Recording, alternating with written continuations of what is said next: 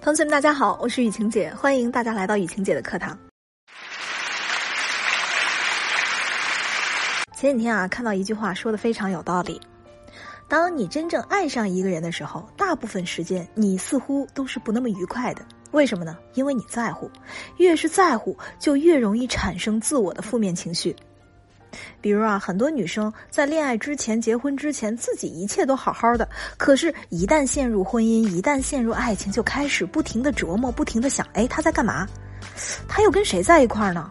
怎么还不回我信息啊？哎呦，他到底什么情况啊？等等等等，一系列疑问和一系列的负面情绪就随之而来了。可能对方跟你说同样的一句话，在你刚认识他的时候，你根本不会放在心上。可是，当你一旦喜欢上了他，你们两个人一旦步入了爱情，步入了婚姻，你对他的每一句话就开始像做阅读理解一样去理解。哎，他这句话什么意思啊？哼，这么说就是不喜欢我了呗。然后自己的情绪就波动的像过山车一样七上八下。那当你在感情中感受到自己呢不受控制的去在乎对方，去想为对方付出，但是对方却对你日渐冷淡的时候，就说明啊你们之间的关系其实呢已经出现了严重的倾斜，爱情的主动权这个时候已经完全不在你手里了。这个时候我们又该怎么办呢？今天啊雨晴姐就好好的跟大家聊聊这个话题。第一点，同学，你必须要知道，你的过度重视，你的过度在乎，其实就是你们这段感情结束的开始。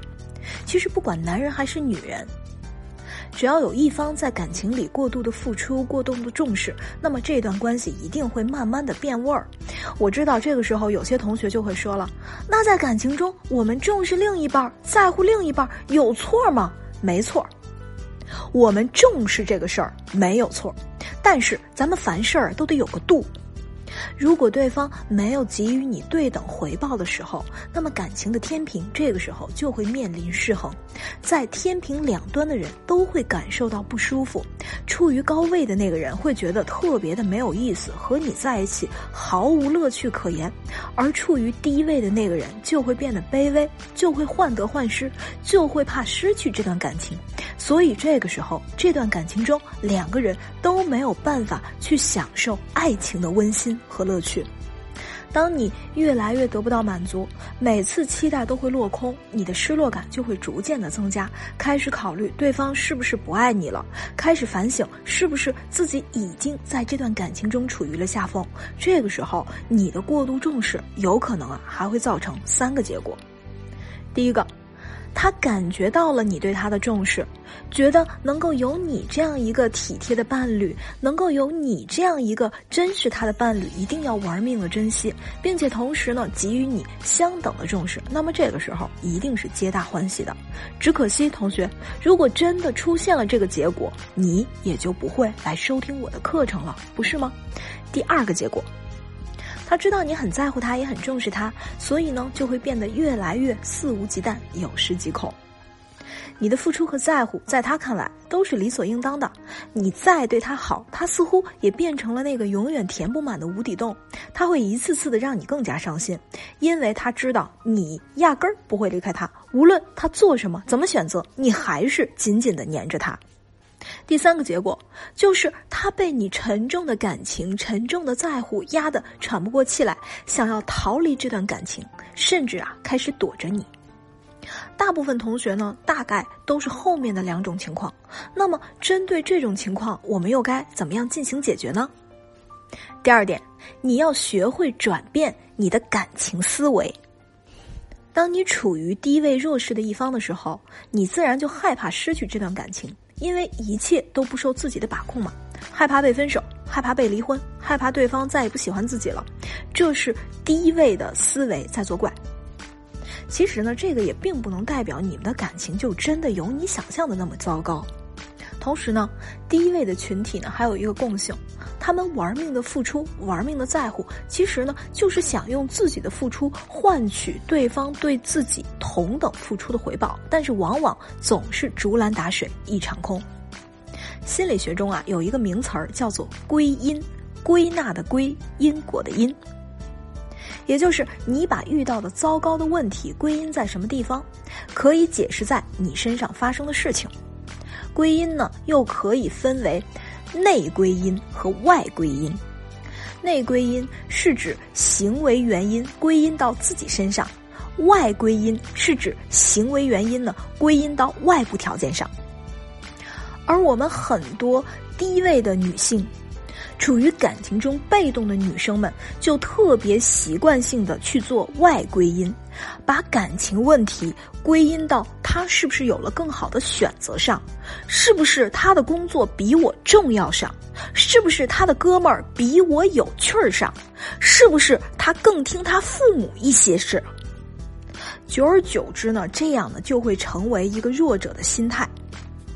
那么我们想要调整这种这种状态，那么我们首先呢就必须要改掉这种过度的外归因，而是客观正确的方式去看待你们之间的问题，以及你自身存在的情商、爱商、沟通、思维等方面的问题。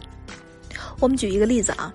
比如说，今天是情人节，或者说呢，今天是某个节日，你满怀期待的想要跟他过一个浪漫的节日，可是对方呢却一直在忙工作陪客户，他有可能跟你说，今天加班哎呦，这个头疼的人啊，我还过的什么节呀？同学，如果你还是低位思维的话，如果你还是习惯于外归因的话，这个时候你可能会说，这么重要的节日你都不知道陪我。我就那么不重要吗？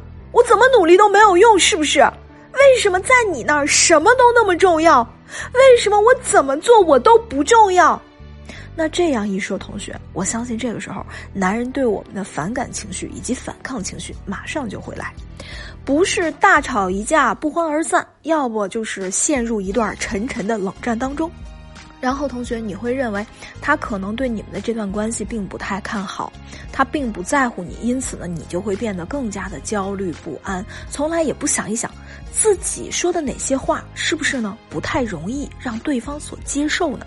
我们一定要知道，我们沟通的目的是把事儿是把话给沟通了，而不是沟而不通。我们很多同学沟通的目的似乎。就是发泄情绪，你必须要知道，你沟通的目的是要让对方去肯定你、理解你，从而达到你想要的感情诉求。而且啊，我们有些女生啊，还会直接去质问这个男生：“你陪什么客户？又是女的呗？”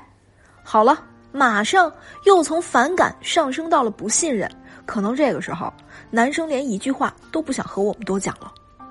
那么，正确的恋爱思维，我们该怎么说？要知道，谁都会碰到这种加班的让人极不舒服的事情。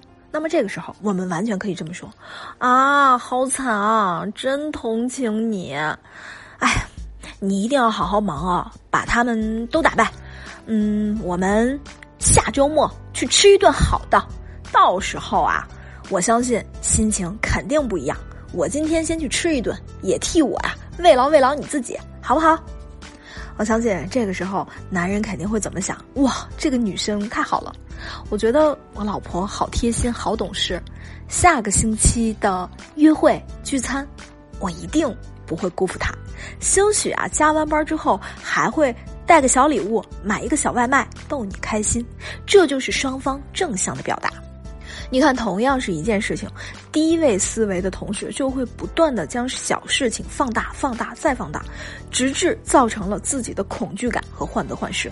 而客观的对待事情，客观的对待自己，不但不会给双方带来矛盾，反而会让你们之间的亲密度升高。因此啊，我们要改变这种错误的爱情思维和婚姻思维。不要有受害者心理，否则的话啊，只会让这种错误的思维习惯害了你。